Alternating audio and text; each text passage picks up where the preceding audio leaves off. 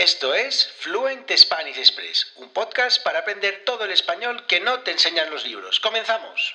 Muy buenos días, bienvenidos, bienvenidas a un nuevo episodio de Fluent Spanish Express Podcast. Todos los días, de lunes a viernes, contenidos con consejos, con recursos y recomendaciones para llevar vuestro español al siguiente nivel. Hoy, miércoles 27 de abril de 2022, episodio número 232 de Fluent Spanish Express Podcast.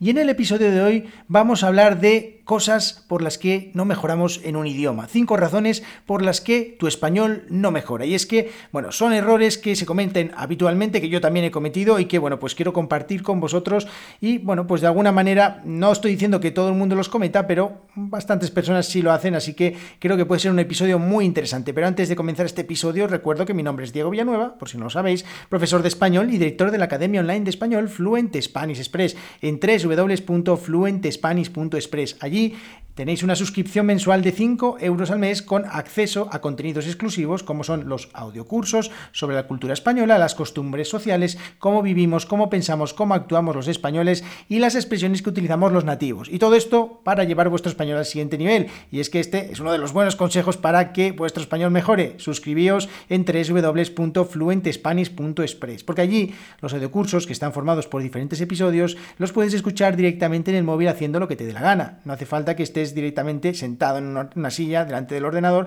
sino que puedes estar paseando al perro, puedes estar limpiando la bicicleta, limpiando el coche o sacando la basura. Puedes estar haciendo lo que te dé la gana. Además, si quieres, cuando termines, puedes ir a casa y ves la transcripción que está directamente en la página web.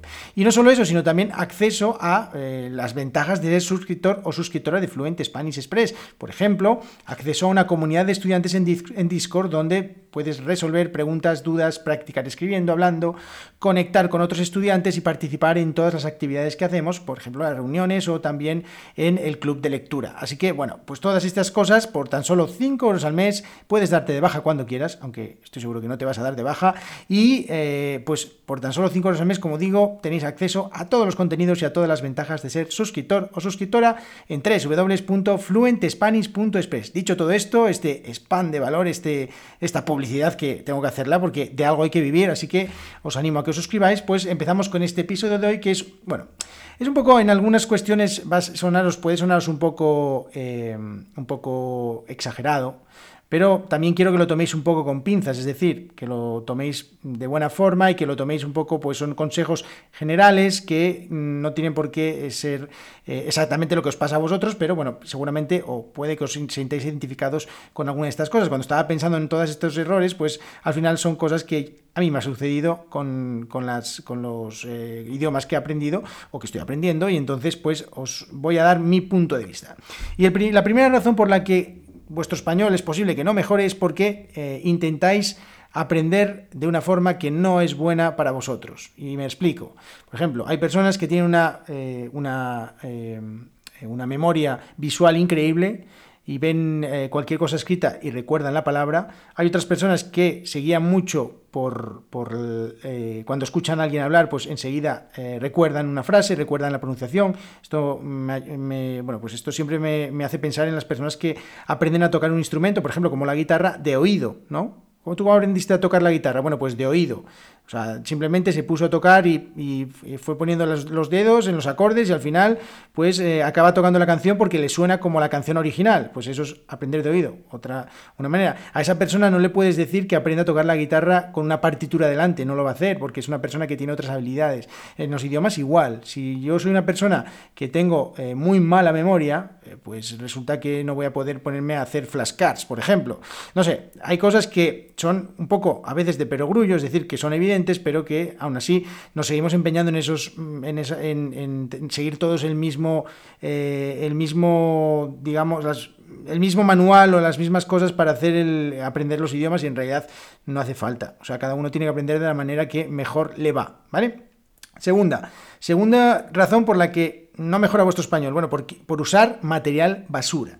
Internet está lleno de material por todos lados para aprender idiomas y alguno de ellos eh, por supuesto que por eso decía que lo pilléis con pinzas, no estoy criticando ni mucho menos lo que la gente crea en Internet, eh, pero hay cosas que simplemente, pues, bueno, eh, no son demasiado adecuadas porque utilizan a lo mejor expresiones que ya no se utilizan, que no se utilizan en mi abuela, bueno, en algún episodio os hablé de las eh, expresiones que no utilizan en mi abuela. También, pues, eh, te encuentras libros de hace muchos años con ediciones antiguas y además mm, en los libros muchas veces suelen eh, enseñar cosas que realmente en la calle no se utilizan o que, o que, bueno, pues son un poco más formales, pero en la calle se utilizan otras cosas. Por eso siempre digo que Fluent Spanish Express en la, en la, en la membresía, pues enseño todo el español que no te enseñan los libros, porque eso es una cosa que a veces es un problema. Cuando te pones a estudiar un libro, tengo un estudiante que estaba, empezó a estudiar un libro de los, con los, un libro de español eh, que era de los años 80 de los años 80, de 1980. O sea, es que me empezó a leer el libro y es que me, me, quedé a cuadros, era imposible. O sea, digo, ¿cómo, ¿cómo, se te ocurre ponerte a aprender con esto? Bueno, pues el hombre incluso pagó por ese libro, vale. Dicho esto, como reliquia está muy bien para tenerlo en la, en la estantería, pero la verdad es que no merece, o sea, no merece la pena perder el tiempo con ese libro para aprender español. O sea, es una auténtica locura. Otra más, la tercera, no, no, eh, no concentrarse o no hay que concentrarse o pienso, este es mi consejo, que no hay que concentrarse tanto en la gramática. Y eso no, por eso digo otra vez, que lo pilléis con pinzas, no quiero decir que no haya que estudiar gramática, es muy diferente a decir que no te concentres en la gramática. O sea, pienso que la gramática es una parte importante de aprender un idioma, pero muchas veces lo que hacemos cuando cogemos un idioma, cuando empezamos con un idioma, es directamente nos ponemos a aprender todas las reglas gramaticales y al final, ¿para qué? Si no somos capaces ni de decir un sonido, no somos capaces ni de entender nada de lo que nos dicen. Sí, está muy bien entender el idioma, sobre todo, oye, si estás estudiando un idioma que no es de la misma familia lingüística que la tuya, pues eh, que tu idioma nativo, pues bueno, pues está bien que, intentes entender un poquito cómo funciona. Por ejemplo, eh, yo qué sé, mm, no sé, me imagino eh, personas con que, de países que tienen unos caracteres diferentes a la hora de, de, escribir, pues bueno, pues resulta que ver cómo funciona el alfabeto español o cómo funcionan las letras y todo esto, pues está muy bien. Pero en realidad, mm, yo, mi consejo no concentrarse en la gramática única y exclusivamente, sino estar eh, tomando eh, otro tipo de recursos que te ayude a, mejorar. La cuarta, y esta también puede sonar un poco polémica, pero es no confíes en los profesores, no confíes en los profesores. Y lo digo así, y yo soy profesor, y no confíes en los profesores. En dos sentidos lo digo. La primera es, eh, mi experiencia me dice, tengo estudiantes y he visto personas estudiando español que toman una clase a la semana o incluso cada dos semanas y ese es su trabajo con el español. Bien, como mantenimiento está muy bien. Desde luego que todos esos estudiantes mejoran un poquito, un porcentaje muy poquito, muy pequeño, pero no, eh, eh, el enfoque para aprender un idioma no puede ser estudiar una vez, tener una clase de una hora a la semana. Eso no es un enfoque, eh, para mí, en mi opinión, correcto y la experiencia me lo dice que los estudiantes que están así, pues no, no. Y luego la otra, la otra, y esta quizás un poco más polémica, es que nunca confíes en los profesores que son categóricos. ¿Qué significa categóricos? Significa que... Eh, que lo dicen todo como si estuvieran sentando cátedra. Bueno, acabo de decirlo otra vez de otra manera, todavía más difícil. Bueno, pues que todo lo que dicen es la verdad absoluta, ¿vale? Eh, ¿Por qué? Bueno, pues a lo largo de mi vida también me he encontrado estudiantes que me decían pues que es que mi profesor o mi profesora, antigua, eh, mi antiguo profesor o mi antigua profesora, me dijeron que esto era así, o que esto no se utilizaba, o que esto está mal. Y yo pensaba, pues muy mal, muy mal en nativo debo ser yo que utilizo siempre esta frase. Quizás me estoy equivocando desde hace 38 años. Entonces, estas cosas a veces yo desconfío en general, no de los profesores de español, sino desconfío mucho de las personas que suelen eh, vivir afirmando cosas. No me gusta eh, la gente que, afirma, todo y que cree que, bueno, que no. Digamos que de alguna manera cuando tú... Mm, estás diciendo que algo es así porque sí, estás eh, también, de otra manera, minusvalorando la, la opinión de las demás personas y, y, haciendo de menos un poco el resto de puntos de vista y todo lo demás. Entonces yo en este punto, yo os digo que yo como, como, profesor de español soy el primero que tengo eh, muchas, eh, muchas, muchos puntos débiles en el sentido de que si a mí me llega una persona y me dice que cómo se dice esto en Perú, pues no lo sé, no, yo no he vivido en Perú, vale, sí conozco algunas expresiones que se utilizan en Perú, pero es que no lo conozco todo, o sea, entonces decir porque yo estoy enseñando español de España, decir, no, esto no se utiliza, no, perdona, primero me voy a informar porque eh, quizás esto se utiliza en Bolivia, quizás esto se utiliza en Colombia. No puedo decir que esto no se utiliza, es que de verdad, no confíes en esas cosas o vamos, sí, podéis decir que vale, gracias, pero eh, hacer un poco de investigación también por vuestra propia parte. Bueno, y la quinta, y ya la última, ya no me enrollo más, que estoy enrollándome mucho, es que no os engañéis a vosotros mismos. Vale. Y va un poco unida a la de la a la de eh, pues no confiar en los profesores en el sentido de eh, con una clase a la semana me basta. No te engañes a ti mismo, no te engañes a ti misma.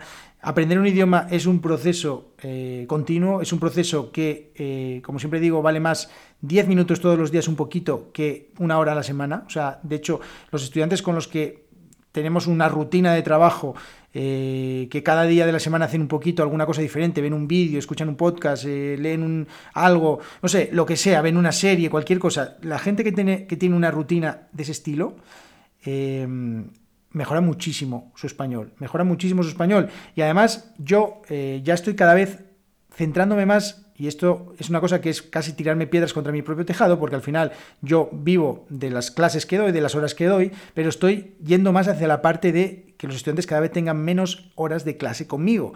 Y lo que me estoy centrando más en que sean capaces de incorporar a sus rutinas eh, determinados determinadas eh, prácticas para que puedan estar trabajando toda la semana un poquito cada día.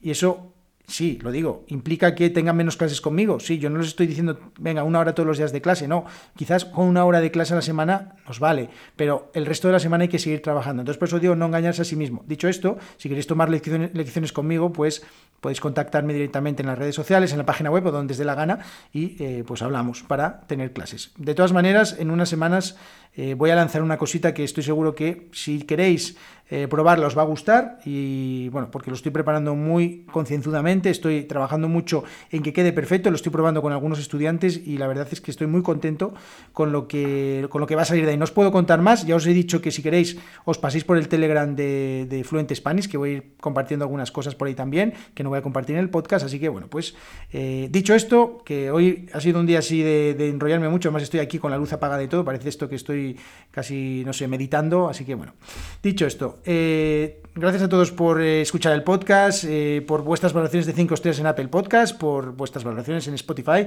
por vuestras reseñas también, que últimamente también me habéis escrito alguna reseña, estoy muy contento, muchísimas gracias. Y también, pues, gracias a todas las personas que os suscribís en www.fluentespanish.express. También os recuerdo que mañana, el, el jueves, mañana, tendremos nueva edición de la newsletter, ya es la cuarta o la quinta semana que envío newsletter cada jueves. Así que si os queréis suscribir también en www.fluentespanish.express barra newsletter, slash newsletter, y eh, esa es gratuita. O sea, no tenéis que pagar. Si no queréis pagar, pues ya está. Y dicho esto, eh, nos vemos como todos los días, de lunes a viernes, aquí en Fluent Spanish Express Podcast. Y si queréis aprender todo en español que nos enseñan los libros, en www.fluentespanish.express. Que tengáis muy buen miércoles.